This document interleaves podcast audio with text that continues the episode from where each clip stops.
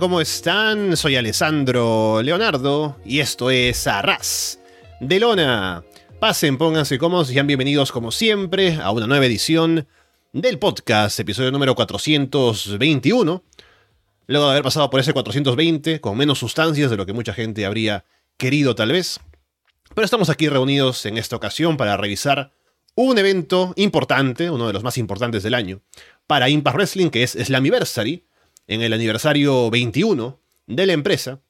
Así que vamos a ver qué nos ha parecido este show con lo que venía ya trabajando durante el, mes pasado, desde que hubo ese cambio titular en el título mundial, y demás cosas en el resto de la cartelera que estaba bastante interesante de ver y fue un show que adelanto que fue, en mi opinión, bastante bueno, bastante fácil de, de ver al completo también, que se me pasó bastante rápido.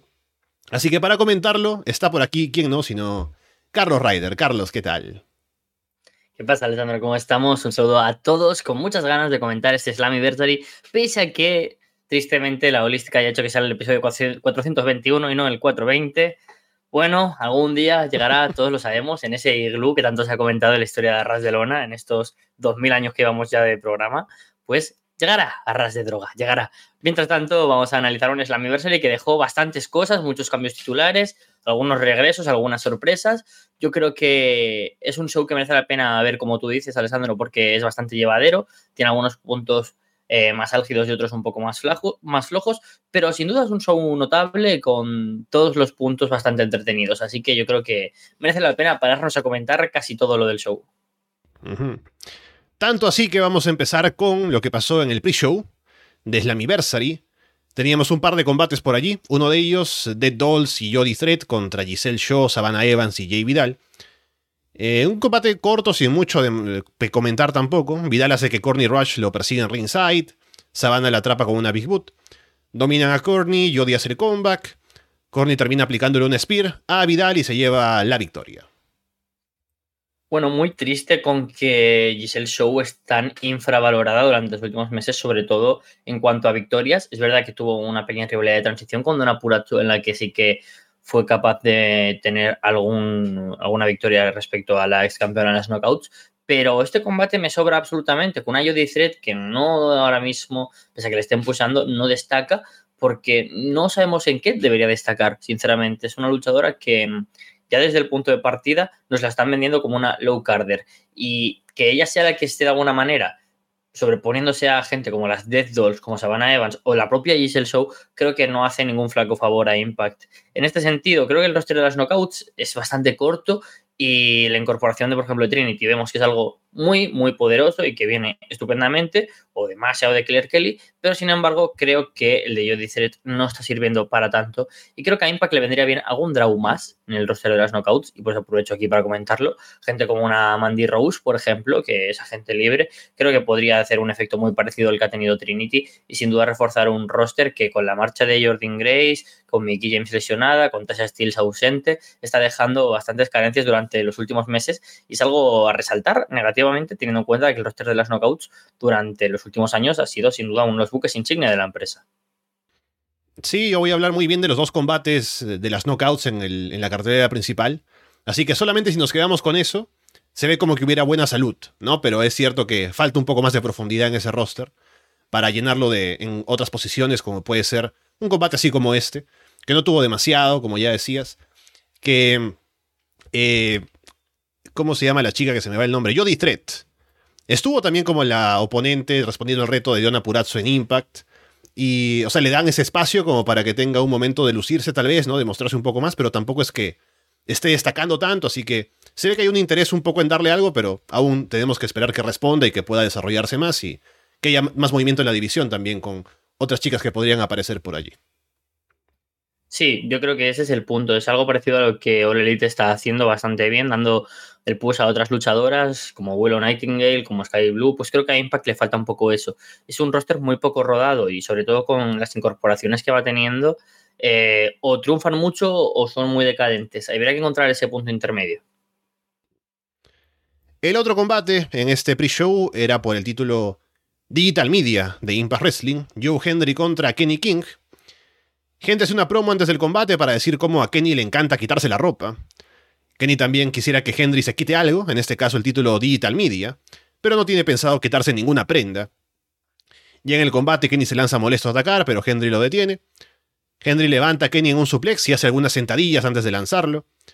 Sheldon Jean se mete al ring un instante para distraer a Henry y Kenny aprovecha para atacar. Jean le pasa una corbata de stripper a Kenny para que ahorque con ella a Henry. Kenny aplica una guillotine, pero Henry se pone de pie para aplicarle un suplex desde ahí. Kenny salta desde la tercera cuerda, pero Henry lo atrapa para aplicarle la standing ovation. Cubre, pero Jean pone el pie de Kenny en la cuerda. Jean vuelve a distraer a Henry desde afuera.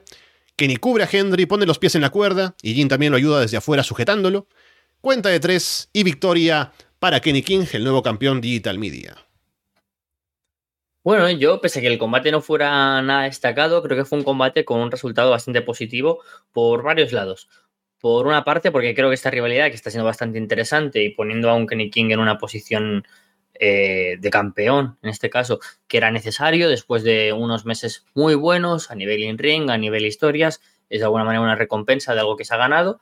Creo que viene muy bien a un Joe Hendry que cuando acabe esta rivalidad, que creo que aún se puede desarrollar un poco más, teniendo en cuenta pues que las intervenciones de Sheldon Jean son las que han decantado la balanza de cara a la victoria de Kenny King, pues derivará que en un futuro Joe Hendry ya pueda destacar en esa posición de la cartelera que hemos visto que en pocos meses sin duda va a obtener en el Upper Midcard o incluso en el Main Event con rivalidades pues quizás con nombres ya de la altura de un PCO, de un Eric Young, de un Frankie Kazarian, por poner algunos ejemplos. Em, me, comentaba un amigo que me decía, es que se me hace raro que Joe Hendry, con lo Uber que está, con lo bueno que es, con todo lo que le ha dado el título Digital Media, esté luchando en el pre-show.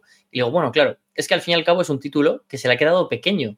Es, Muchas veces hablamos ¿no? de esa dicotomía de es el luchador que hace grande el título, pero un título al fin y al cabo, pues es de la posición que es en la cartelera. Bueno, esto ha tenido múltiples debates en la historia. Pero yo creo que, em, de nuevo, hace un paralelismo con All Elite Wrestling. Lo bien que está funcionando Orange Cassidy como campeón hace que ese título apetezca verlo. Aunque no es un título mega importante, es un título que mola ver. Y pasa lo mismo con el Digital Media Championship con Joe Hendry. ¿Se continuaría esto con Kenny King? Esperemos que sí. Y yo creo que era una oportunidad, sobre todo para los luchadores del low card, de decir, hostia, pues es mi título y además es el título que tiene Joe Hendry. Entonces, no sé, creo que muy positivo que ahora gane Kenny King, que siga desarrollándose esta rivalidad y que de cara a un futuro ponga over a Kenny y al título con un Joe Hendry que ya por supuesto vaya a estelarizar más de lo que está haciendo actualmente. Sí, fue un combate bastante sencillo y corto, pero precisamente por el buen trabajo que han venido haciendo con Hendry y en esta rivalidad y en general en su reinado, creo que el público estaba bastante metido para hacer que el combate se siente importante y lo recibieron bien. Y también el resultado, igual que lo dices, me gusta porque es una chance de que Henry ahora pase a hacer otras cosas, con lo bien que ha venido luciendo como campeón digital media. Y creo que Kenny es una buena opción como alguien que va a tomar ahora esa posta para seguir haciendo cosas que se sientan importantes con ese título, que ya no es más solamente un gimmick, ¿no? El pre-show y demás, sino que tiene a gente importante compitiendo por él, como ha sido Henry, que se ha elevado bastante, ahora Kenny King, entonces Creo que es un título que ha subido bastante en, prestigio, que creo que Kenny King puede llevarlo también por ahí. Y a ver qué es lo siguiente para Joe Hendry, que fácilmente puede meterse en una rivalidad importante, cerca del main event o algo así, y encaja perfecto porque lo ha venido haciendo muy bien. Si lo piensas, los ex campeones del título Digital Media siempre han sido nombres muy potentes, desde la inaugural de Don Apurazzo a posteriormente Matt Cardona, pasando por Brian Mayers, que hizo un reinado excelente, que creo que le dio al título galones, gracias a varios combates con gente como Moose, con Bupinder Gullar eh, y con el propio Joe Hendry cuando le pasó el testigo. Y ahora creo que Kenny King puede aportar eh, también esa calidad que se ha asignado al título que sin querer, pues como decía, pues parece el título del low card, pero ni mucho menos tiene a grandes campeones, grandes luchadores eh, que están dando cosas importantes en el roster de Impact. Así que sí, contento por todos lados. Veremos hacia dónde apunta las próximas semanas con una revancha que yo creo que, al final acabará teniendo algún tipo de gimmick como puede ser el combate Dot Combat Match, que hemos tenido ya varios con, con objetos digitales y demás. Así que no me extrañaría que tengamos eso por el camino antes de que Joe Henry retome ese más que obvio lugar en una posición estelar en la cartelera. Vamos ahora con la cartelera principal de Slammiversary. Y el video introductorio tiene imágenes épicas del presente y pasado de Impact, ¿no? De TNA, luchadores importantes de la historia, ¿no? Y en un momento ponen un fondo, o sea, ponen de, fondo el audio de la promo de Scott Steiner de las matemáticas, ¿no? Y parece una parodia que haría alguien de Bochaminia, por ejemplo, ¿no? Le dicen, ya, hazte un tributo de los 21 años de Impact Wrestling, ¿no? De TNA. ¿Qué, ¿Qué, pones, no? Y claro, en este caso no pondrían los momentos épicos y no pondrían boches y de fondo la promo de Steiner, pero me pareció curioso que lo utilizaran, ¿no? Pero bueno, ahí está, es historia de Impact Wrestling. Sí, sí, Impact es muy autoconsciente también de sus puntos malos. Creo que siempre lo comentamos nosotros, que no puede haber show de Impact si en su momento TNA, pues ellos son súper conscientes de esto. Así que me alegró, me alegró también escuchar ahí la voz de Scott Steiner. Abríamos el show con el Ultimate X Match por una oportunidad por el título del X Division. Kushida, Mike Bailey, Jonathan Gresham, Alan Angels, Kevin Knight. Y hay un participante sorpresa, que es Jake Something volviendo a la empresa. Jake se encarga él solo de todo el mundo al inicio, porque es mucho más grande físicamente que los demás. Impulsa a Knight hacia arriba, Knight como casi descuelga la, la X. Jake lanza a Knight en una Awesome Bomb sobre todos afuera. Luego todos se unen para detener a Jake. Bailey y Gresham colaboran por momentos, luego intentan discutir diplomáticamente para ver quién de ellos debería ganar. Y como eso no funciona, pasan a golpearse también. Otros que colaboran son Kushida y Knight. Angels lanza a Bailey y Gresham en un doble Spanish Fly desde la tercera cuerda. Bailey salta en un moonsault desde arriba de uno de los pilares de metal sobre todo el mundo en ringside. Angels golpea a Bailey con una silla para hacerlo caer desde el pilar y el brazo de Bailey se enreda un poco en las cuerdas cuando va hacia abajo, pero parece que no se lastima. Angels le aplica una Poison Run a Knight desde la tercera cuerda. Luego Angels usa golpes bajos para detener a Gresham, luego a Jake, a Bailey también. Kushida al final derriba a Angels y descuelga la X para llevarse la victoria. Bueno, clásico, pero entre los clásicos inicios de Slammiversary, combate ágil con múltiples spots dentro de la X-Division. No sé cuántos años y cuántas reviews habremos hecho ya de Slammiversary que comience así, pero casi siempre. Me acuerdo de una que hicimos una vez que hubo un Fatal 4-Way que estaba eh, quién es ahora Johnny TV, que era Johnny Impact, que estaba Phoenix, estaba Pete Williams. Recuerdo esa Fatal Four Way muy mm. buena, no sé ni cuántos años ahora de, eso ya. Bueno, la cuestión es que, para comenzar, el regreso de James Something me parece asombroso y genial, pese a que no tiene ningún sentido que lo introduzcan en este combate si no hubieran dicho. Creo que habría sido una aliciente mejor decir, y TVA y un luchador extra que será sorpresa. Y ahí, pues, las cámaras seguramente habrían apuntado a quizás Jake Something, quizás Jake Christ, que le hemos visto últimamente, quizás regresar a Rojito Rayu. Bueno, estos ex luchadores que últimamente, pues, no han encontrado mucho hueco quizás desde su salida en Impact Wrestling y están sonando de nuevo para volver a la empresa y que aportaron bastante cuando estuvieron allí. Y ese es el caso de Jake Something. Creo que cuando se marchó eh, todos estábamos de acuerdo en que estaba en su mejor momento en la empresa y que era una decisión que quizás a largo plazo le iba a afectar a no ser que encontrara un hueco en lo que anteriormente parecía que iba a ser su lugar, que era Ring of Honor o New Japan Strong con la aventura de New Japan en Estados Unidos cambiante el propio Jake Something yo creo que se dio cuenta que solo de las indies no iba a poder tener esa vida que esperaba, ya que ni en Ring of Honor ni en Elite ha encontrado ese hueco pese a sus pequeñas apariciones. Yo creo que su regreso a Impact es muy positivo, es un perfil muy distinto de la X-Division, es de estos perfiles que cualquier luchador que tenga poco conocimiento de, Impact barra tiene y diga, pero la X-Division no son luchadores que pesan 12 kilos y, y les sopla el viento y se van volando. Bueno, pues Jake Something es una rara avis, ¿no? Pero creo que Jake Something también puede tener todo el talento del mundo para ser un luchador importante en el roster y enfrentarse a los grandes nombres. Así que muy contento por su regreso. El combate per se, creo que contento con la victoria de Kushida, no tenía sentido dársela a Mike Bailey, que es un tipo que en cualquier momento puede eh, ostentar de nuevo el campeonato. La otra opción positiva era la de Jonathan Gresham, pero creo que entre Gresham y Kushida, la opción de Kushida puede ganar muchos tantos, además con Leo Ras como campeón. Y, creo que Kushida en general es un luchador muy completo y que obviamente por galones y por posición y por historia tiene que tener esa presencia de campeón, así que me alegro por la victoria de, de Kushida y creo que, puede funcionar bien. Vemos, veremos hacia dónde apunta porque se anunció previamente a Slammiversary que tendremos Kushida contra Leo Ras en las grabaciones. Quizás ya hemos tenido un cambio titular, quizás ha puesto ya en juego el título Leo Ras ante Kushida ejerciendo eh, ese derecho a un combate, no lo sabemos, pero bueno, este mini spoiler que ya nos dio Impact Wrestling nos deja hacer algunas cábalas. Y el combate ya más puro, creo que tengo algunos spots divertidos, como los momentos de low blow por parte de una Alan Angels, que si bien parecía que había hecho el turn face en el último show, no, era simplemente que había salido de, de design, un poco confuso, pero bueno, enseguida se ha establecido como un heel dentro de la X-Division, contento por Angels, contento por Jake Something, por el campeón, y bueno, en general creo que el nivel del combate fue bueno, no fue una locura, pero sí pues esos momentos sobre todo destacados por parte de Mike Bailey, que en ese moonsault desde fuera de la estructura que es maravilloso, creo que buenos momentos también con Jake Something y Kevin Knight aportando uno la agilidad y otro la, potencia y todos los momentos técnicos de Kushida, de Jonathan Gresham y Mike Bailey, proporcionó un equilibrio bastante guay para abrir el show. Así que contento en general con todo lo que ocurrió y todo lo que concierne a este combate. Sí, una buena forma de abrir el show, eh, para sacarte de la duda, vi que fue el anniversary de 2018. Johnny Impact venciendo a, Rey Phoenix, Pete Williams y Taiji Ishimori. Hostia, Ishimori. Y bueno, este combate me parece que estuvo muy bien. El público muy metido, con la acción. Me parece también una buena opción la de Kushida, sobre todo con Leo Rush de campeón, como ya decías, porque pueden hacer un combate de los que saben hacer, de estilo New Japan, de Best of the Super Juniors. Viene también, por cierto, Multiverse United, entonces a ver si algo puede pasar por allí o antes. también me llamó la atención lo de Alan Angels, porque en el turn es como que nace del respeto a Gresham, ¿no? Básicamente, que sale de, de, de, Design, y luego es como que no, eh, a propio Gresham ahí viene le hace un golpe bajo, ¿no? No pasa nada. Así que está, ya hizo la promo también el último Impact, ¿no? De su nuevo personaje, con los lentes y de Celestial y lo que sea.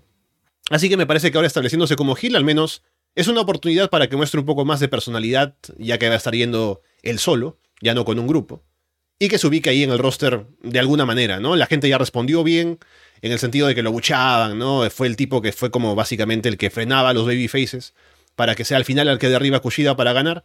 Así que veremos qué es lo que puede hacer Angels ahora que estará por su cuenta.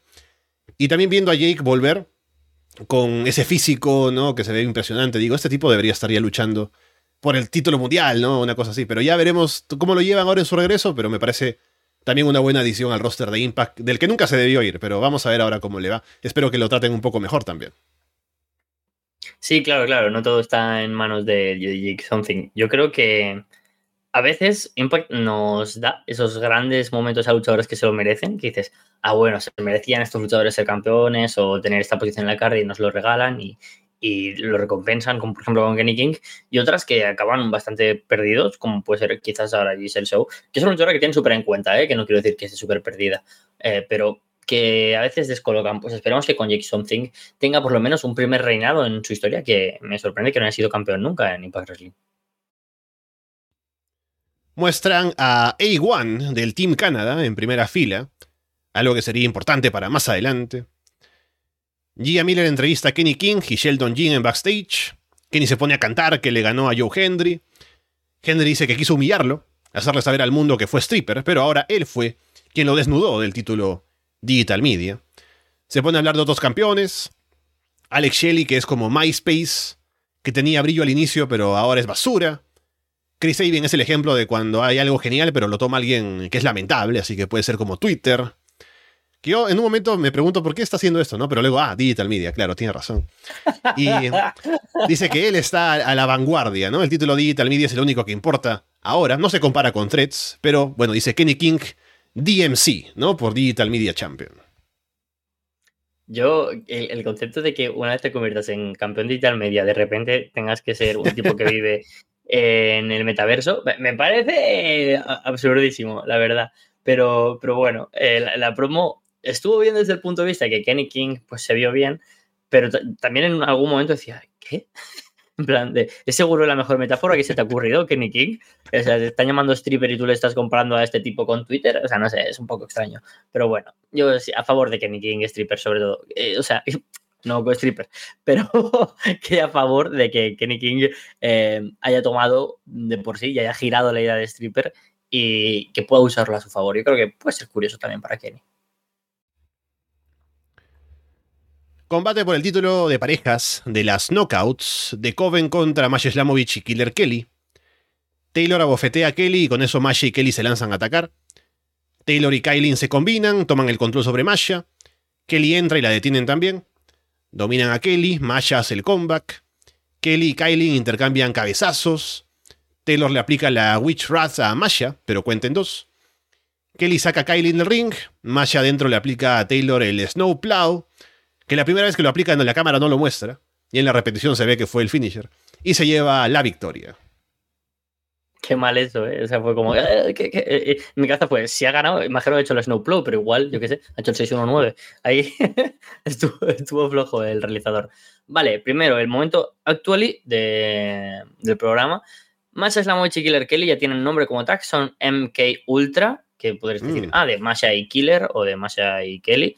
Pues, aparte de que sí, imagino que sí. MK Ultra, que es Alessandro, un programa de control mental que tenía la CIA con ese nombre en clave para la experimentación de seres humanos sin su consentimiento. Que dentro de oh. la paranoia de ese, no sé, tag team sadomasoquista lésbico que son Masha Slamovich y Killer Kelly con un seguramente problema de autoinfligirse violencia entre ellas, me parece muy acertado, así que a favor del nombre. Y a decir que me encantan, o sea, me flipan. Son, son la hostia, son lo que un tag team femenino debería ser eh, como campeonas de las knockouts. Obviamente hemos tenido buenas campeonas y equipos sólidos y equipos que ya conocíamos, ¿no? Anteriormente, como las conocidas como las Iconics, como VXT, como eh, las Death Dolls o bueno, sí, bastantes tag teams bastante bien construidos, de influence incluso. Mm, y de Coven lo estaban haciendo bien, pero tú ves a Masha Slamovich y Claire Kelly dices, tienen el aura de tag team. Y además de tag team grande. De tag team que podría ser campeonas del título masculino, ¿no? Y si no existiera esta diferencia de género en cuanto a los campeonatos de Impact.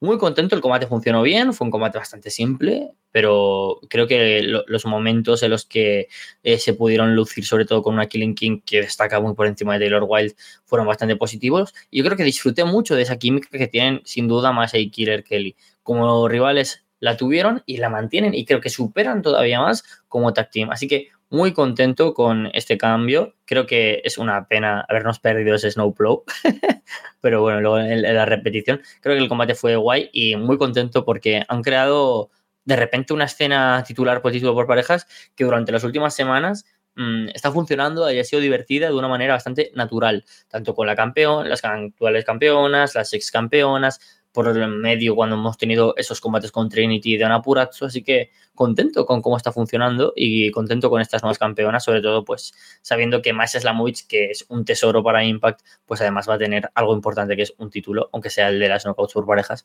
pero como decíamos antes, son ellas las que hacen importante el título y no al revés. Debo decir que me gustó mucho este combate. Creo que estuvo muy divertido, creo que estuvo bien trabajado. Eh, me hizo pensar, ¿no? Porque a mí me gusta mucho el wrestling por parejas, siempre desde que empecé a, ver luchitas. Y lo que me pasa con las divisiones femeninas, bueno, la división de WWE, que es la única que tengo para comparar, ¿no? Porque no veo divisiones femeninas de parejas en otros lados, es que siempre se siente como que son individuos que están luchando en equipo, ¿no? En lugar de ser un equipo tal cual. En este combate me parece que en ambos lados hay eso, ¿no? De que al hacer un tag team y un combate de tag teams, hay que potenciar la idea de que están trabajando juntos, y en este caso juntas, haciendo sus movimientos, sus combinaciones, ayudándose por un lado, por el otro, estorbando a los rivales, ¿no? Y creo que hay mucha interacción de, en ese sentido por ambos lados, así que ambos, equipos trabajaron muy bien ese aspecto y terminaron todas luciendo muy bien por eso mismo. Hay excepciones en WWE, como puede ser Casey Catanzaro o Kaden Carter, ¿no? Que me parece que lo hacen muy bien también. Pero es la excepción. no es lo común. Y en este caso creo que ambos equipos funcionaron muy bien en ese aspecto de elevarse siendo un equipo, más allá de solamente ser las luchadoras individuales. Así que me gusta y también me gusta por eso mismo que ahora Masha y Kelly sean campeonas porque tienen ya ese aura de ser una buena pareja, de combinarse bien, de además proyectar eso de ser un equipo a vencer ahora como campeonas de la división. Así que solo nos falta que haya división por debajo para que tengan retadoras que puedan rotarse para luchar con ellas, ¿no? Pero me parece que es una buena decisión darles el título ahora. Sí, sí, a mí también me, lo parece. Como tú dices, creo que ahora la clave será en encontrar la suficiente calidad en las aspirantes como para hacer que su reinado sea interesante. Obviamente, pues ahora durante las primeras semanas tenemos a The Coven. Creo que teniendo en cuenta que estando de por medio Multiverse United, quizás pues tener alguna rivalidad con luchadoras japonesas sería estupendo. Por ejemplo, Masia, sin ir más lejos, ahora mismo está luchando en Japón en el Tour de JCW y mm. está haciendo equipo con Reina Yamashita que es bastante impresionante. Pues yo que sé, podemos tener ahí ciertas combinaciones también interesantes, pero más allá de, de Coven, solo tenemos a las Death Dolls que, sinceramente, pues, mm, no se sostiene como un equipo de calidad para retar a un equipo tan eh, potente como Skiller Kelly y Masa Slamovich. Luego tenemos a, Giselle Show y, y Savannah Evans, que bueno, la mm. credibilidad también es nula. Entonces, eh, está difícil ahí. Veremos a ver hacia dónde apuntan, también pues pudiendo contar con luchadoras como Jodie Threat, Alicia Edwards, Tasha Steele, hipotéticamente Mickey James, Donna Purazzo, ahora que no es campeona, creo que se pueden hacer mm, bastantes combinaciones, pero como tú decías y destacando también lo que decíamos con anterioridad, si creamos un roster un poco más amplio y tenemos tag teams que realmente digas son un tag team femenino, creo que aportará mucho a estas campeonas que ya comienzan pisando muy fuerte. Leo Scott Damore y un compañero sorpresa contra Bully Ray y Dinner. Darren McCarthy está como enforcer especial, estrella de la NHL. Eric Young es quien aparece, volviendo entre los muertos para ser el compañero de Damore, que originalmente era, claro, PCO, iba a ser compañero de Scott Damore.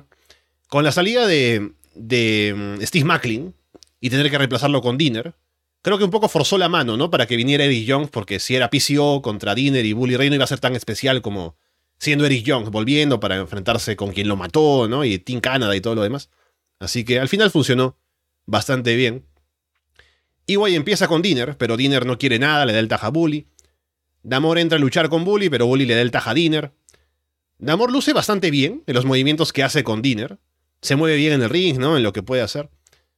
Damor busca aplicarle el Canadian Destroyer a Dinner. Con se para en el filo del ring.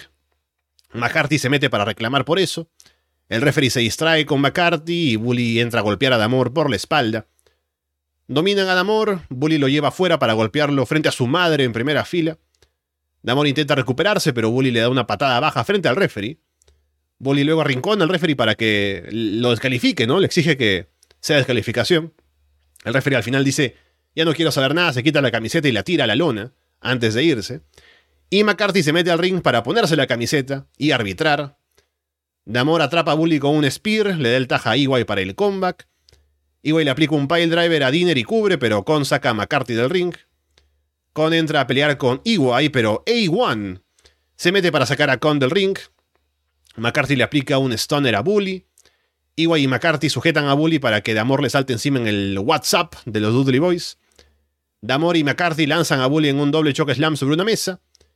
Damor le aplica un Canadian Destroyer a Dinner y Iguay remata con el Elbow Drop para llevarse la victoria. Bueno, pues yo creo que esto fue todo lo que debía ser de una manera positiva, así que sorprendente, ¿no? Teniendo en cuenta que cada vez que aparece Bully Ray eh, arde Troya un poco en arras de lona, pero no, yo creo que sin embargo aquí fue lo que debe haber sido este combate. Eh, para comenzar, el regreso de Eric Young, que ya anticipaba desde hace semanas porque creo que era algo casi evidente. Ahora hemos sabido también un poco más de las razones que hay detrás eh, de su salida de WWE, que ni siquiera pudo regresar a televisión, pero creo que cumplió con las expectativas teniendo en cuenta que era muy o casi obvio que vamos a tener un singles match con ese regreso, con cómo de la manera que el design no ha funcionado, pues entre los muertos, cual vértigo regresa Eric Young, pero creo que aquí pues se hizo un, buen remedio ¿no? a la enfermedad a la baja de PCO, a la baja de Steve McLean, creo que tuvo sentido hacer ese reemplazo. Tengo a mm, Doctagon por ahí ladrando, perdonadme. Pero bueno, la cuestión, creo que el combate funcionó porque no le dieron demasiada importancia al in-ring, sino a la historia. Y creo que eso era lo que tenía que ser este combate. Un Scott de amor que después de una carrera tan destacada como figura, pues también quería tener su último combate, digamos, además recreando ese Team Canada, además con un Bully Ray que ha estado tan en contra suya, pues teniendo su merecido fue entretenido, fue divertido, no se hizo algo largo, fueron como 10, 12 minutos, o sea que eso fue muy importante. Además, pues la aparición de A1, todo el concepto en general del Team Canada, pues funcionó muy bien por el factor nostalgia. Y yo creo que ese poquito de fanservice, pues también funciona, ¿no? No siempre vamos a buscar que sea un combate mega técnico que avance la historia, pues a veces tener estos momentos es de lo que trata el wrestling. Así que yo sinceramente estoy bastante contento de la manera que funcionó este combate y la manera en la que el regreso de Eric Young se vio como algo bastante positivo y que el público reaccionó muy muy bien y además también lo que tú decías, ¿no? Se vio bien a Scott Damore, el público le gustó, no puedo decir otra cosa que no sé qué que me divirtió. Sí, debo decir que fue un combate que cumplió con lo que uno esperaba. O sea, no se le puede pedir más, ¿no? Tuvimos a Damor, que ya lleva retirado un tiempo, pero en lo que hizo, lo hizo bien, vendiendo también cuando tuvo que hacer movimientos. No estuvo como. O sea, que se sintió que estuviera no apto para volver al ring, ¿no? Se vio que estuvo preparado, hizo lo que tenía que hacer y lo hizo bien. Bully Ray tampoco no fue como un gran enfoque del combate como para ya incluso llevarse todo el hit, ¿no? Que sea lo más importante. Estuvo ahí dominando a Damor y la madre y demás pero igual no fue como algo que estorbara al resto. Así que me parece que eso estuvo bien. Y sobre todo con Iguay volviendo, el público que estaba súper metido con todo lo que estaban haciendo, funcionó por todos lados. Así que fue un combate divertido, que venía con algunas dudas eh, en cuanto a las limitaciones que pueden tener los participantes y que también saldrá, pero me parece que les quedó perfecto. Sí, sí, completamente de acuerdo. Ahora a ver que para Eric Young, yo creo que inicialmente pues una rivalidad con Dinner, pero bueno, viene para quedarse, creo que haciendo una semejanza con lo que comentabas antes con Jason Think, vuelve al sitio del que creo que nunca debió marcharse, pero es un tipo que durante su último run en Impact, aparte de ser campeón mundial, nos dejó grandes, grandes combates, sinceramente. Y sin ir más lejos, creo que fue en el Slam Sari pasado, hace exactamente un año, ese gran combate que tuvo con Josh Alexander, que si no cumplió con cinco estrellas, cerca estuvo con esos throwbacks de todas las eh, grandes estrellas de la historia de Impact, ¿no? Con, usando movimientos de J Styles, de Ruth, de Daniels, de Sting, de Joe, fue maravilloso.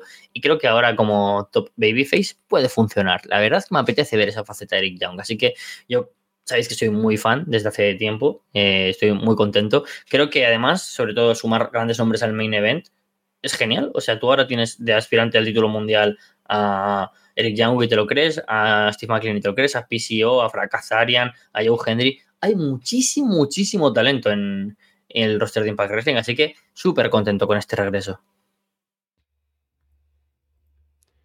Nick Aldis hace una promo en backstage.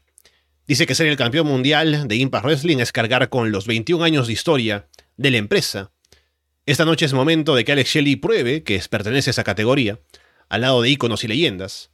Hay que ser grande para ganar el título, pero hay que serlo más aún para retenerlo, y se pregunta si Shelley podrá con esa presión. Si Shelley se deja llevar por las emociones, él estará ahí para aprovechar. Puede que Shelley sea el mejor luchador técnico del mundo, pero él es un finalizador, un closer según dice. Con el Kingsling Cloverleaf no necesita tres segundos para ganar, sino solamente un error, para poner fin al reinado de transición de Alex Shelley. Se menciona en varias ocasiones el término mm, campeón de transición. No sé si te diste cuenta, pero yo cuando hace aquí este comentario me quedé como, ¿ah? ¿Cómo? ¿El kayfabe? o sea, y luego Matthew Ridwald en el main event hace el mismo comentario, ¿no? Alude a esta promo y dice, ¿será serie un campeón de transición? Y me resultó muy curioso, ¿no? Más allá que la promo pues, estuvo guay, al nivel de las que suele hacer siempre Nick Aldis. Me parece curioso que se empiecen a emplear este tipo de, términos, ¿no? Que normalmente los comentamos nosotros, ¿no? Los, que analizamos o los que vemos wrestling, pero me pareció curioso y claro, en verdad tiene todo el sentido del mundo, ¿no? Que ellos mismos, los comentaristas dentro del Gayfit, digan, no eres un buen campeón porque simplemente ha sido la transición entre dos grandes campeones. O sea que me pareció curioso ese punto. Sí, también me parece que añade un poco más al combate, ¿no? Que ya tenemos la rivalidad que viene desde el turn de Aldis y demás, pero que metan esa historia de que Aldis dice que con solo un error él va a buscar la llave y que esa es como su, su clave para ganar. Ya mete una historia más al combate a la que prestarle atención cuando llegue la lucha, ¿no? Así que me parece que eso estuvo también bien para sumar algo de lo que también hablarían los comentaristas una vez que estemos en el combate. Título del X Division en juego, Chris Sabin contra Leo Rush. Rush ataca a Sabin cuando está entrando al ring antes de que suene la campana. Se lanza luego en un tope, fuerte sobre él afuera. Sabin ahí vende que tiene lastimada la cabeza, el médico se acerca a revisarlo. Y el médico recomienda que no entre a luchar, pero Sabin lo hace a un lado y se mete al ring.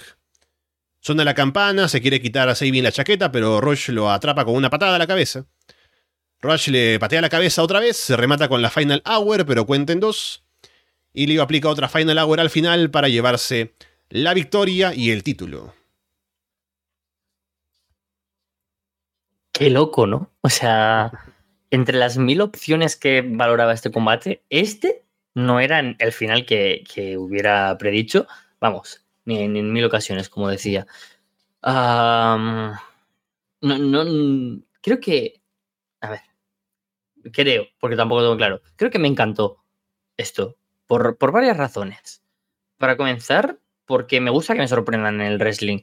Creo que llevamos tantos años viendo wrestling en tantas empresas que creo que dentro de la narrativa y la manera que funciona el wrestling lo tenemos todo muy sabido y a veces es muy difícil que nos sorprendan.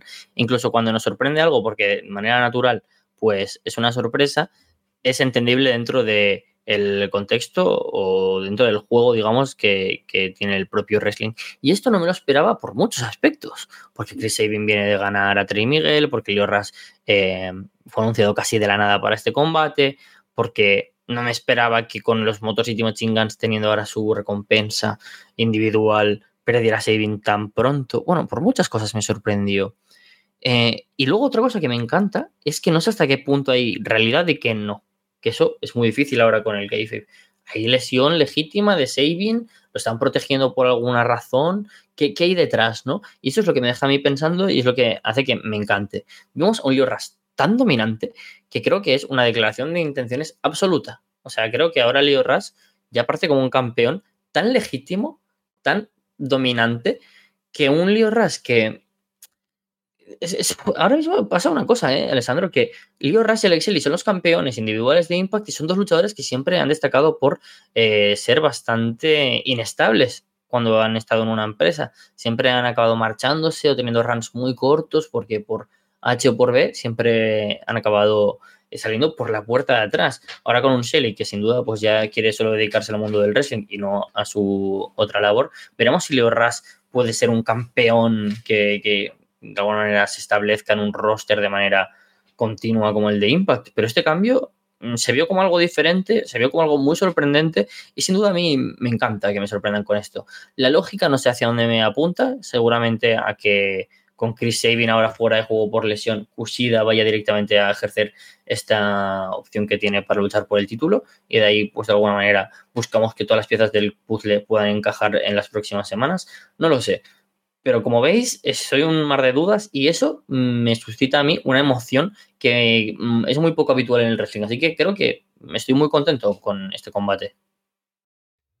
A lo mejor se lo dieron a Rush para decir, bueno, mientras está acá, que lo tenga, ¿no? Ya cuando se tenga que ir, que no creo que dure eh, mucho tiempo, ya al menos ya fue campeón, ¿no? Dio algunos combates buenos.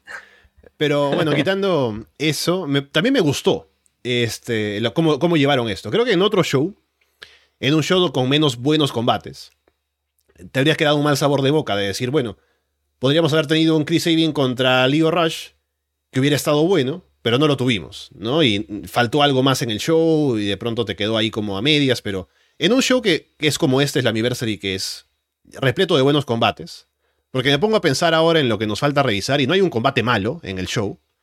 Sumando lo que hemos visto hasta ahora, el más flojo será el, el opener del pre-show, así que ni cuenta. Eh, creo que no le viene mal hacer un combate así, en el que se, primero que se da tiempo a otros combates, quitando lo que habría podido durar este. Segundo, ya te deja algún, alguna idea en la cabeza de qué va a pasar ahora, por qué pasó esto, qué pasa ahora con Leo Rush campeón. Y también sabemos que en un momento, porque hay que tener confianza en Impact, por cómo buquea y cómo trata a los fans, de que ya no tuvimos el combate en este show, pero seguramente llegará el momento en el que Chris Sabin pueda tener un combate con Leo Rush en condiciones y hagan un gran combate seguramente en algún main event de un show semanal o alguna cosa así, porque fácilmente lo pueden hacer. Entonces, sí me quedé con ganas de ver lo bueno que había podido hacer el Chris Sabin contra Leo Rush, pero me gustó que tomaran la decisión de hacer esto porque me parece que no, no fue algo que afectara el show y deja con cosas para pensar para más adelante que también viene bien para sus próximos shows semanales.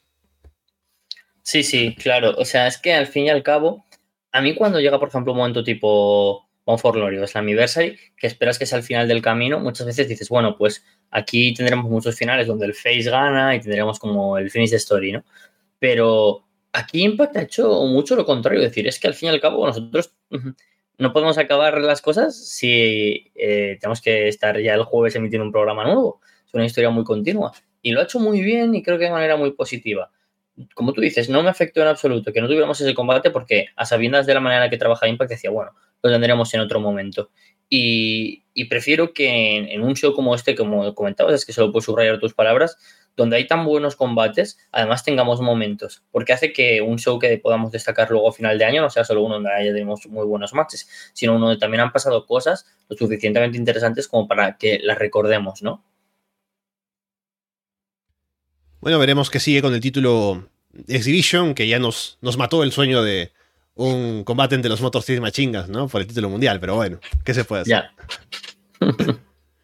Gia Miller entrevista a Alex Shelley en backstage le pregunta sobre la derrota de Sabin, si le va a afectar la mentalidad para su combate, si la machinganera puede estar llegando a su fin, le dice allí.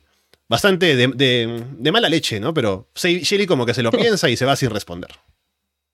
Esto también me dejó súper descolocado. Es que se lo comentaba Alejandro Jiménez ayer, porque me decía, oye, ¿qué, sentido tiene lo de Sabin? Y digo, no lo sé. Pero lo que dice luego Shelly, o mejor dicho, lo que deja de decir, me sorprende más aún. O sea, ¿qué quiere decirme con esto? O sea, que quizás tenga ese temor después de la pregunta tan acertada y ácida a la vez por parte de Gia Miller, porque si es así, muy buena narrativa, sinceramente.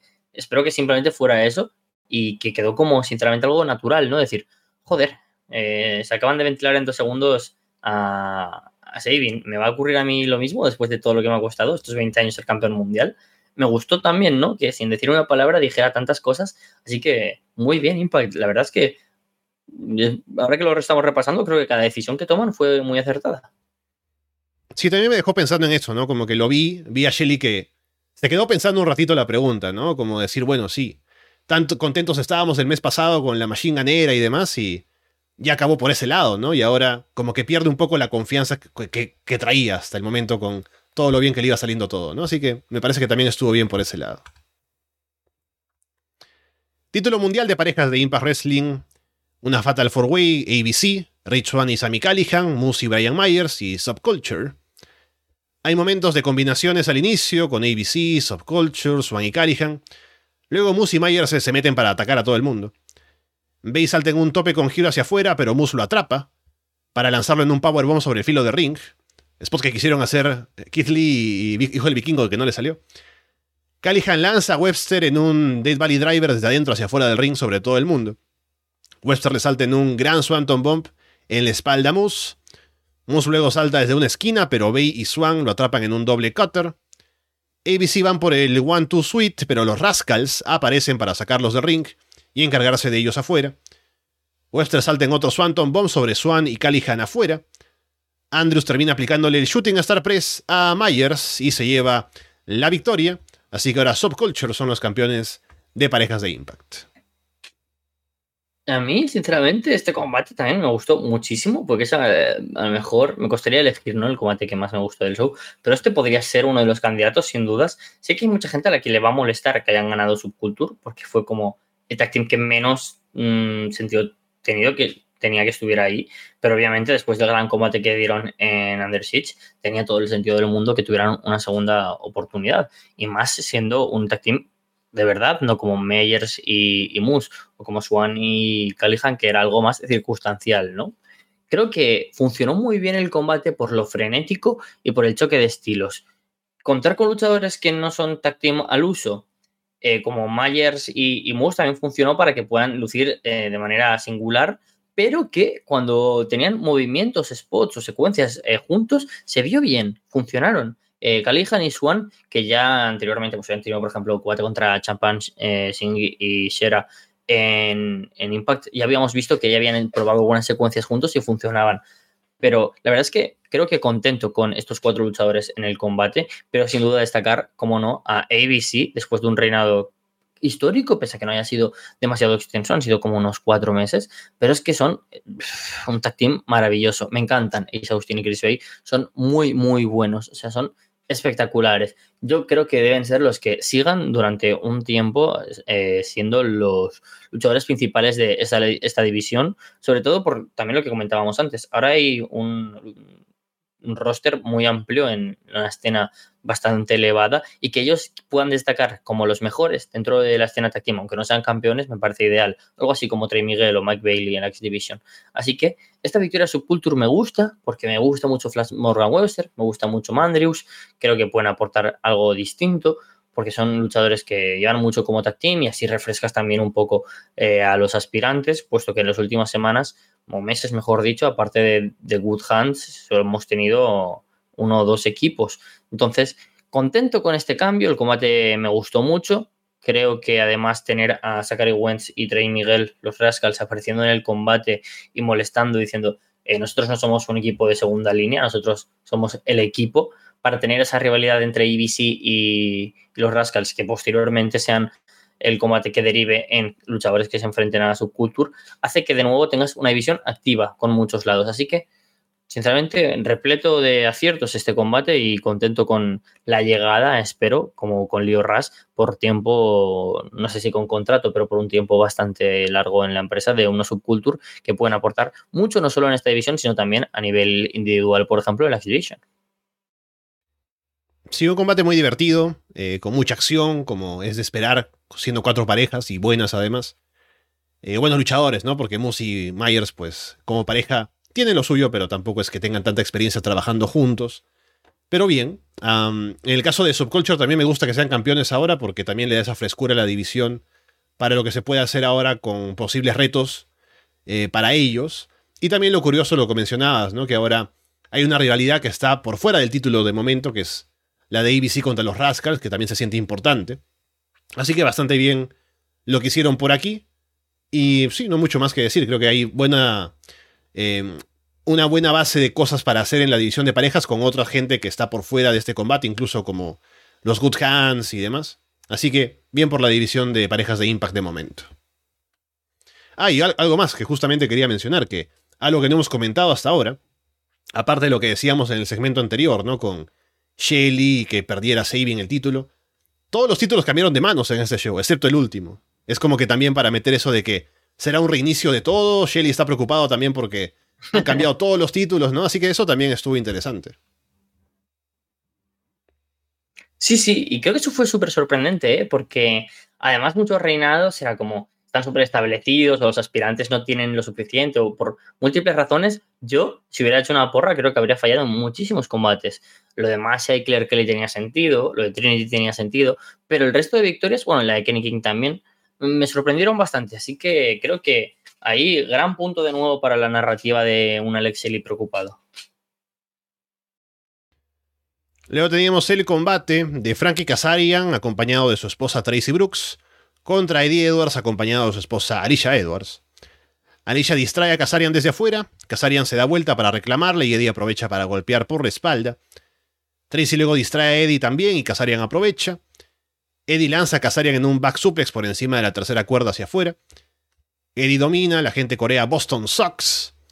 Kazarian salta hacia afuera del ring para aplicarle un huracán rana a Eddie. Alicia le araña la espalda a Kazarian mientras el referee no la ve. Tracy encara a Alicia afuera. Kazarian se distrae con eso y Eddie le salta encima en un tope. Eddie se acerca al hijo de Kazarian en ringside para decirle que no sea como su padre. Entre movimientos, ahí como que. Em, cuando van a hacer una transición, ¿no? Como que se quieren levantar llevar a un lado, se ponen a intercambiar por momentos cabezazos, bofetadas, ¿no? Subiendo un poco la intensidad del combate. Eddie intenta el crossface chicken wing, Kazarian intenta la Boston Knee Party. Eddie esquiva un ataque Kazarian golpea al referee por error. Alicia entra al ring con su palo de kendo, pero Tracy se encarga de ella. Kazarian atrapa a Eddie con el crossface chicken wing. Eddie se rinde, pero no hay referee. Kazarian mete al referee de vuelta al ring. Eddie atrapa a Kazarian golpeándolo con el palo de Kendo y remata con la Boston Knee Party para llevarse la victoria. Mm, dos cosas importantes creo en este combate. Por un lado, em, estoy muy contento con la llegada de Kazarian y tener esta rivalidad con Eddie Edwards, porque creo que ha activado bastante un Eddie Edwards que se había encontrado una zona de confort y que pese a la rivalidad con PCO fuera muy buena y ese combate, por ejemplo, eh, las raids que tiene para cerrar la rivalidad con PCO fue muy interesante. Creo que, y que por supuesto fue como el gran aliciente para que Eddie de nuevo dijera, bueno, más allá de Honor No More, tengo que demostrar que yo soy aquí uno de los luchadores principales de la empresa.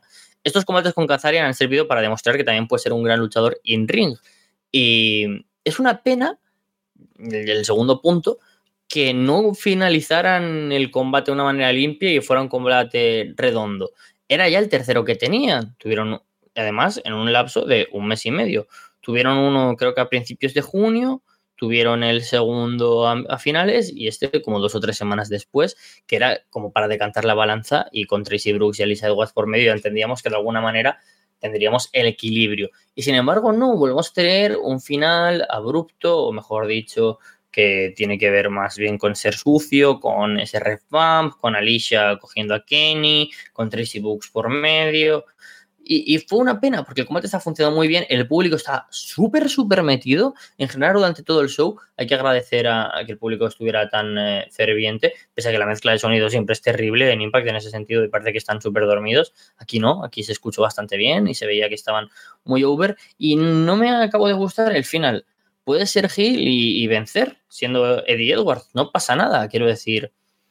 Eh, los luchadores que son heels tipo MJF, que son tan buenos que a veces ganan porque son terriblemente buenos y otras porque hacen trampas, pues mm, es lo que debería haber hecho aquí Eddie Edwards. Entonces ahora tener un cuarto combate o quizás nos lleva a que A, tengamos a Eddie Edwards teniendo de nuevo un combate, sería el mejor de tres o sería el mejor de cinco como ocurrió con Michael Elgin, o B, tengamos ya un último combate con victoria de Kazarian en Impact Wrestling. Sea como fuere, creo que han perdido ahí esa oportunidad, porque el combate está siendo muy bueno y lo disfruté, pero me fastidió que el final no fuera redondo.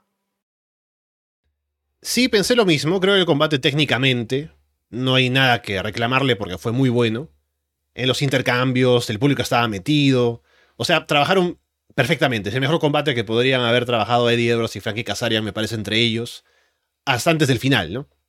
Así que me gustó mucho. Pero sí, o sea, estamos con esta previa. O sea, ya ganó, ganó un combate Eddie, ganó otro combate Kazarian. Llegamos a este combate en el que es el desempate. Y Kazarian dice: Bueno, ya me la jugaron con Alicia afuera. Entonces voy a traer yo a mi esposa para que se encargue de eso. Y hay un momento al final en el que sí, Tracy interviene para que no se meta Alicia, pero al final sí hay trampa por parte de Eddie Edwards. Entonces nos lleva a un combate que termina siendo no definitivo, porque gana Eddie, gana con trampa. Uno podría pensar que viene otra revancha, pero sería para empatar el marcador otra vez, entonces no sé qué tanto vayan a impulsar esto todavía. Podrían hacer un combate con una estipulación para cerrarlo, ¿no? Pero creo que esta era la oportunidad de hacerlo y que todos quedábamos contentos con el final. Pero mucha victoria a Babyface habrán dicho, ¿no? Que gane un heel en el show, aparte de Leo Rush, ¿no? Entonces, posiblemente veremos que Eddie vaya a hacer otra cosa, pero aún queda eso de que podrían hacer un combate más por la forma en la que terminó y eso también me dejó un poco que le dejó unos puntos a un combate que estaba haciendo muy bueno entre los dos. Sí, completamente de acuerdo. Ahora a ver cuál es la resolución. Un combate a dos de tres caídas, un combate sin descalificación, un combate mixto con la participación ya in ring de Alicia y Tracy. No lo sé hacia dónde apuntarán pero será un final seguramente bonito, ¿no? Digamos, de victoria para Kazarian, que de, de todos modos, pues dejará el resultado en balanza y tendremos ahí ese buqueo 50-50, digamos, ¿no? Para las victorias y que aún así, pues me dejará ese sabor de boca de decir, fue guay, pero no fue todo lo guay que podría haber sido. Tenemos luego el combate por el título mundial de las knockouts de un apurazzo contra Trinity. Diona entra con una violinista tomando o tocando su música. Trinity salta en un tornillo sobre Diona afuera. Trinity quiere impulsarse en las cuerdas, pero Diona la hace caer para detenerla. Diona toma el control y se concentra en atacar el brazo izquierdo. Trinity se recupera, Aplica ahí un golpe como de los usos, un Samoan Drop. Trinity va por unas Head Scissors, pero Deona la detiene y le aplica un Pile Driver. Deona le aplica un Queen's Gambit a Trinity en el filo del ring. Luego la mete, cubre, pero cuenta en dos. Trinity le aplica una Baba Bomb a Trinity desde la esquina. Luego encaja la Starstruck, atrapando también las piernas de Deona. Deona se rinde y Trinity se lleva la victoria para ser ahora la nueva campeona de las Knockouts. Bueno, el resultado que yo creo que fue la mejor opción y además el esperado. Trinity ha hecho Impact un gran trabajo para venderla como realmente una gran superestrella con ese aura, decir, bueno, aparte que viene de XWE y es una ex campeona tanto por equipos como mundial de WWE, se menciona en comentarios, se menciona en el nameplate, por ejemplo. Eh, creo que Impact ha sabido trabajar con ella, sabiendo que está super over, poniéndola de primera con Don Purazzo y también dándole este título. Creo que es positivo. Dio el mejor combate seguramente que puede dar Trinity la luchadora, pues yo creo que ha recibido más palos de los que debería, quizás en redes sociales. Y, creo que la opinión del eh, social, ¿no? de, la, masa de, internet, es bastante crítica, quizás sobre todo los ex fans de o los fans de W por su pasado en la empresa. Pero yo creo que ha funcionado muy bien, que la mayoría de los combates que ha tenido han sido positivos, sobre todo a nivel singles el inicial con Killing King y este, pues yo creo que son los más destacados. Y vimos que además una victoria ante una Deona Purazzo que viene como la tres veces campeona, que entra con esa aura, de, esa aura de grandeza, que entra con la violinista, todo eso ah, suma puntos a una Trinity que vence. Yo el combate creo que, fue bastante bueno y me gustó el, final, además, hay gente que he leído que no le acabo de gustar, pero a mí es que el Star Trek me gusta mucho, creo que es una muy buena llave de rendición creo que van a tener más combates entre ellas y aún pueden superar el listón, pero en definitiva yo creo que fue un combate bastante bueno y creo que una decisión bastante acertada. Veremos si la estancia de Trinity es corta, media o larga, pero sin duda este voto de confianza hace que parezca que la relación eh, sea muy, muy positiva y creo que además de una manera mutua, ¿no? Entre las dos partes, entre Impact y Trinity. Veremos qué depara este reinado, pero de momento ya estando mucho que hablar y creo que es una decisión muy positiva. Sí, el público responde muy bien, así que ese es el primer indicador de que es una buena decisión, porque la gente quiere verlo y quiere ver a Trinity campeona, está, está over con, el público de Impact. Eh, ahora, vi que se me cortó la cámara, no sé si estoy todavía ahí o no. Sí me ves, ¿no, Carlos? Te veo, te veo, te veo un poco como si fueras un pixel, pero, pero se te escucha, Ahí, creo que volví. Volví, volví, me parece, pero bueno, sigamos. Con tal de que se me escuche. Em, decía, ¿no? Me parece que es una buena decisión porque el público lo apoya principalmente. Y el combate me parece que estuvo bien trabajado entre las dos. Creo que em, fue un combate que fue sencillo en lo que querían contar. El trabajo al brazo de Trinity, eh, el comeback, el dominio de Diona con las llaves. Me parece que es un combate que va de menos a más y termina siendo un combate sólido en todo sentido. Porque la gente ha sido muy injusta con Trinity porque claro, solamente le han visto trabajar el estilo WWE, ¿no? Que no es muy exigente en, varios aspectos. Y que para las mujeres sobre todo, ¿no? A, menos que de pronto ya lleguemos a una época como la actual, en la cual hay combates como los de, el de WrestleMania, de Rhea y Charlotte, por ejemplo, ¿no? Que es un poco de un nivel más alto, que es un poco diferente de cómo se trabaja. Trinity venía luchando en un estilo que era un poco más ligero de ver, para decirlo de alguna manera pero cuando llega un momento en el que tiene que estar en un estilo distinto como es el de Impact y en un combate con Diona Purazzo por el título mundial de las knockouts, puede estar a ese, ese, nivel, ¿no? Puede hacer un poco de cambio en el estilo que trabaja y convencer también eh, en un combate de esta, de esta manera, porque tiene las bases, tiene también el potencial, el atleticismo y todo como para poder adaptarse y hacerlo bien.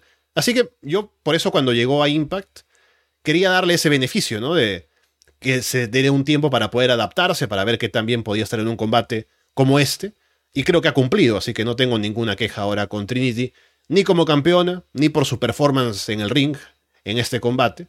Así que bien por ella, ¿no? Y eh, si se habrán dado cuenta, ahora estoy viendo Impact todas las semanas. Porque me parece que, o sea, ¿por qué? Eh, eh, le he contado esto antes, ¿no?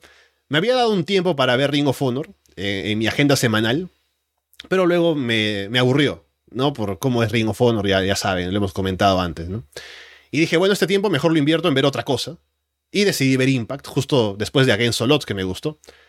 Y siento que ahora lo que Impact me ofrece me parece que vale la pena verlo porque es un estilo que es diferente al de WWE, es diferente al de IW, que son buenos, buenos combates los que ofrece, pero son un estilo un poco más clásico, un poco más de trabajar en el ring, ¿no? Las llaves y, y un poco más conservador de alguna manera que el de IW, pero no por eso se queda corto, sino que busca otras cosas en cómo cuenta sus historias.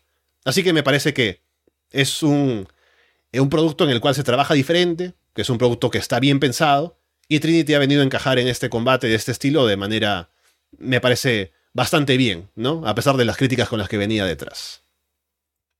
Sí, sí, yo creo que como Impact tiene ese punto de un poco más de exigencia en ring que WWE, pero un poco menos que All Elite, encuentra ¿no? ese punto intermedio que le beneficia a Trinity todo lo que engloba la parte de presencia, storyline, personaje, que refuerza mucho la buena narrativa que siempre engloba cada rivalidad de Impact Wrestling. ¿Qué le falta a Trinity ahora como campeona? Pues pulirse en el ring, creo yo. Por ejemplo, los dos o tres factores que creo que serían importantes mejorar. La velocidad en el ring. Creo que sigue teniendo esa pequeña cadencia de ir un poco a 0.75. No te digo a 0,5, ¿eh? Pero, pero, creo que le falta un poco esa velocidad que ahora de una Puracho no le exige demasiado, pero yo imagino en un combate contra, por ejemplo, Jordan Grace, yo creo que habría sufrido un poco más Trinity.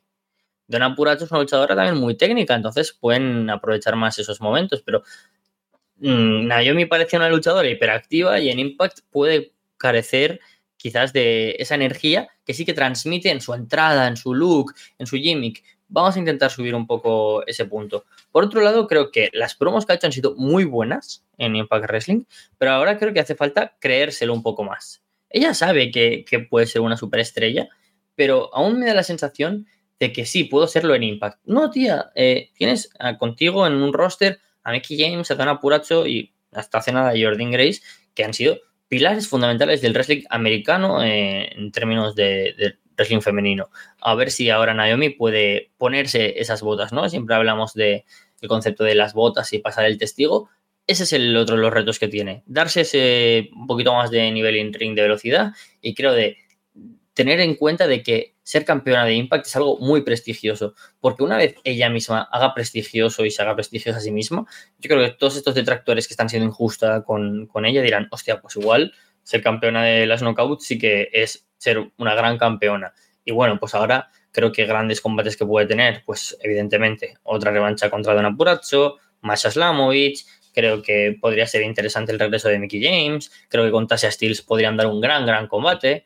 O sea, se abre un buen camino para Trinity. Tengo, tengo ganas de ver qué depara la nueva campeona de las knockouts. Sí, ahora que es la campeona, va a tener un poco más el reflector encima como para que termine de demostrar eso. Con oponentes diferentes, aparte de Diona, que podría haberla cargado, se podría decir, en este combate, ¿no? Con el estilo que cargaba, eh, de la lucha un poco más pausado, ¿no? Veremos cómo le va con otros oponentes y que también puede terminar de lucir en su reinado. Vamos con el main event, título mundial de Impact Wrestling, Alex Shelley contra Nick Aldis. Shelley empieza escupiéndole agua en la cara a Aldis y se lanza a atacar. Shelley golpea en la esquina, pero Aldis lo lanza en la lona con un powerbomb y aplica el Kingsling Cloverleaf. Shelley llega a la cuerda. Aldis domina. Shelly salta desde la esquina, Aldis lo atrapa y lo levanta en un suplex desde ahí. Shelly ataca las piernas de Aldis para recuperarse. Luego Shelly pasa a atacar el brazo izquierdo. También. Mete los dedos de la mano izquierda de Aldis en el metal de la esquina para lastimarlo más. Shelly por momentos vende que tiene lastimada la espalda. Aldis va por el Kingsley Cloverleaf, pero Shelly bloquea atacando la mano lastimada. Shelly intenta un slice bread desde la esquina, pero Aldis lo detiene y le aplica un Tombstone Pile Driver. Aldis trae el cinturón al ring, Shelly lo detiene, quiere utilizarlo él, pero el referee lo convence de que no lo haga. El referee se distrae sacando el título. Aldis le aplica un golpe bajo a Shelly, remata con un Michinoku Driver, pero cuenta en dos.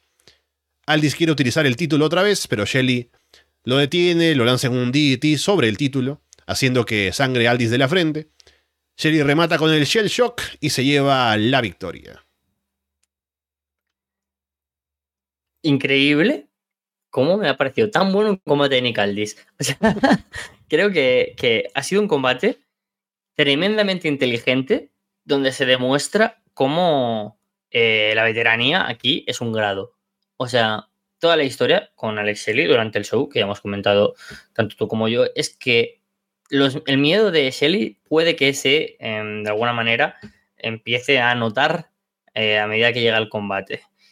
Pero si tú miras hacia atrás, la historia de Alex Shelley como campeón y como aspirante, y esto es eh, gracias a la opinión que leí en Voices of Wrestling, ahora no me recuerdo de quién era el, el, post, creo que de Andrew Sinclair, ¿no? porque normalmente siempre es el que hace la, review en Voices of Wrestling, que hacía un muy buen apunte y es que las últimas veces que Shelley había sido aspirante al título, ¿por qué había perdido o qué, es, qué son los puntos que le hacían al caer?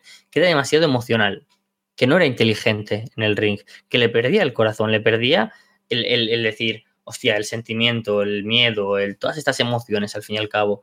Y el combate es toda una clase magistral de cómo se construye la idea de Alex Shelley, pareciendo que puede caer cuando tira de lo emocional y eh, siendo muy superior cuando tira de lo técnico y de lo magistral que es en el ring.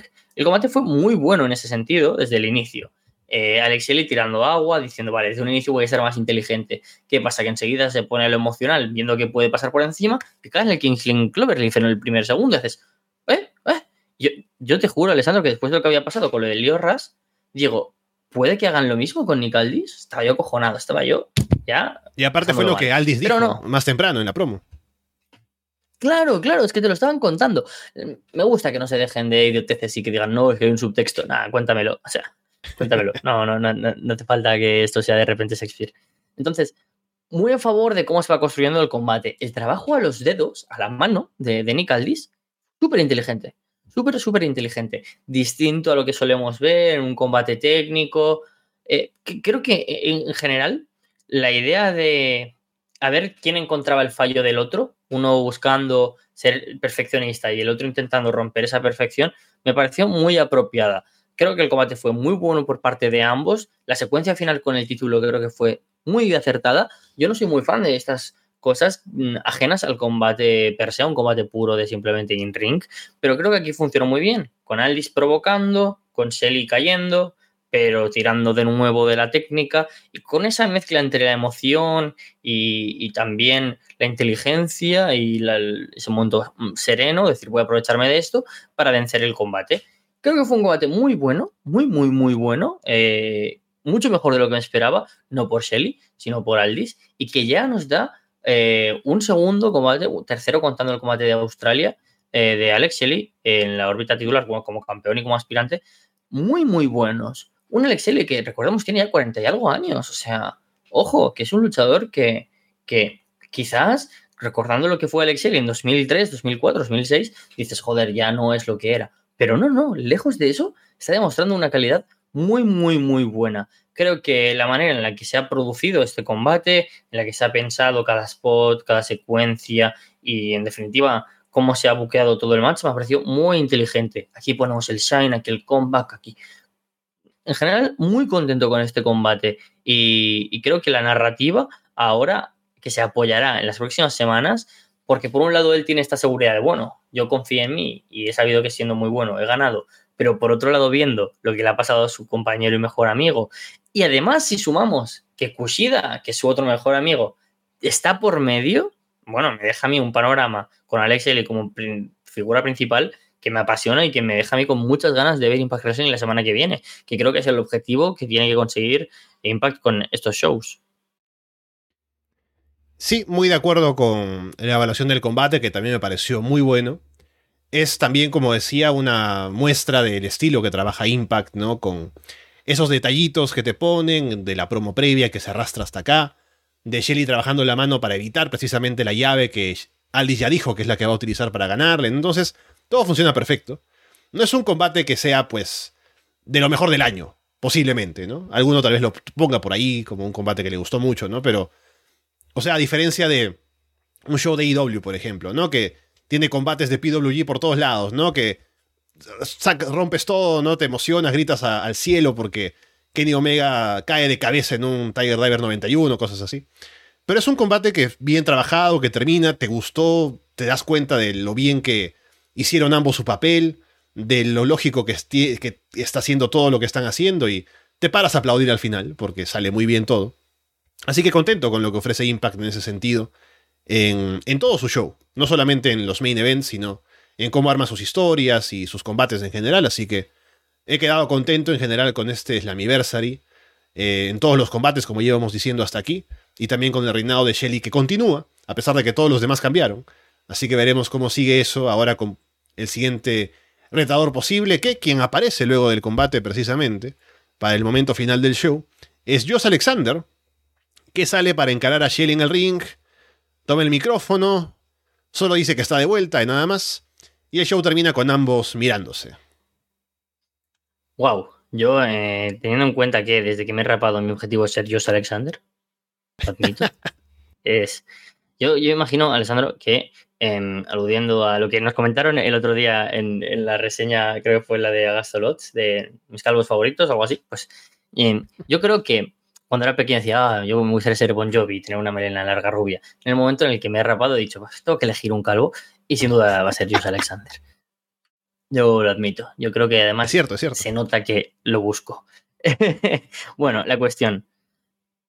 Me flipó, evidentemente, porque es el putísimo Josh Alexander, perdonadme la verborrea, pero es que es Josh Alexander. Es para mí, y el otro día lo puse en Twitter, inamovible entre los cuatro luchadores más importantes de la historia de la empresa. Cuando la gente dice, oh, el Monte Rushmore, y obviamente va, pues ahí está el Samoa Joe, Kurt Angle, el Christopher Daniels. No poner a Josh Alexander es ser muy corto de mente, pero muy corto. Tienes al tipo con el mejor reinado de la exhibición de la historia, al tipo con el mejor reinado por parejas de la historia, posiblemente también el mejor campeonato mundial.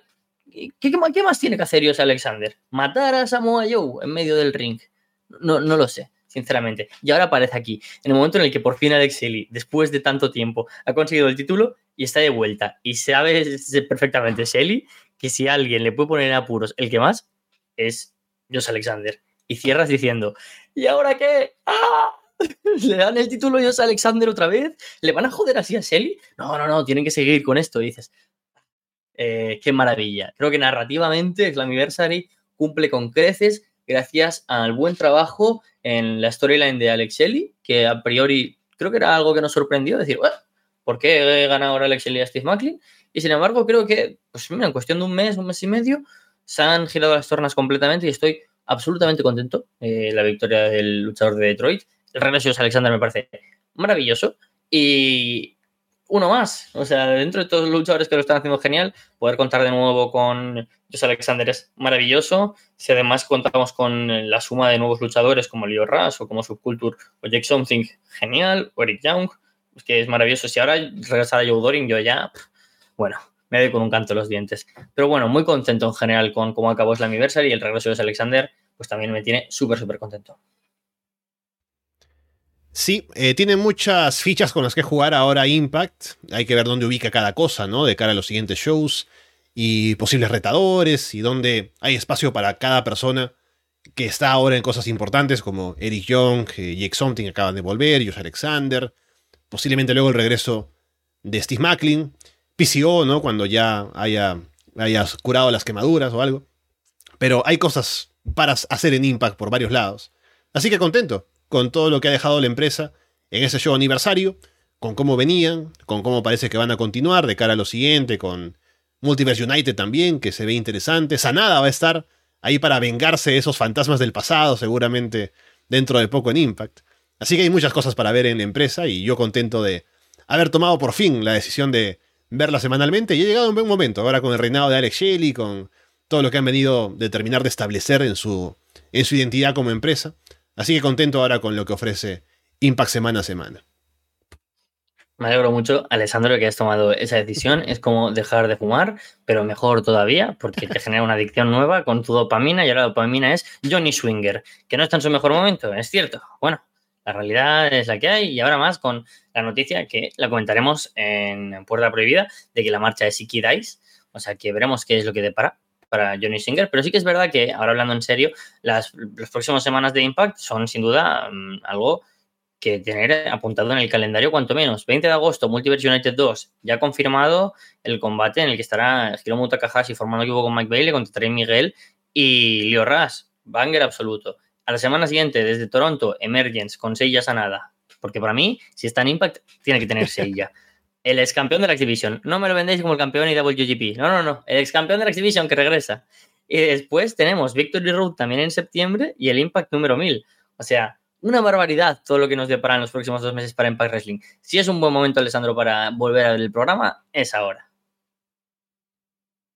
Bien, aquí estamos entonces y estaremos para comentar lo más importante de lo que viene en Impact seguramente en estos shows grandes y con Carlos siempre viendo lo que pasa de la mano de Puerta Prohibida. Así que bueno, esperemos que le hayan pasado bien aquí escuchando el programa y viendo el show, si es que lo hicieron, y si no, pues está ahí la invitación para que no solamente vean Slammiversary, sino también que, si tienen el tiempo, puedan ver Impact semanalmente, porque, como les comento, en mi experiencia es una buena decisión, porque es algo diferente a los otros productos de wrestling, lo cual era un poco mi, mi limitante antes, ¿no? De decir, ah, sí, bueno, tienen buenos combates, pero buenos combates hay en todos lados.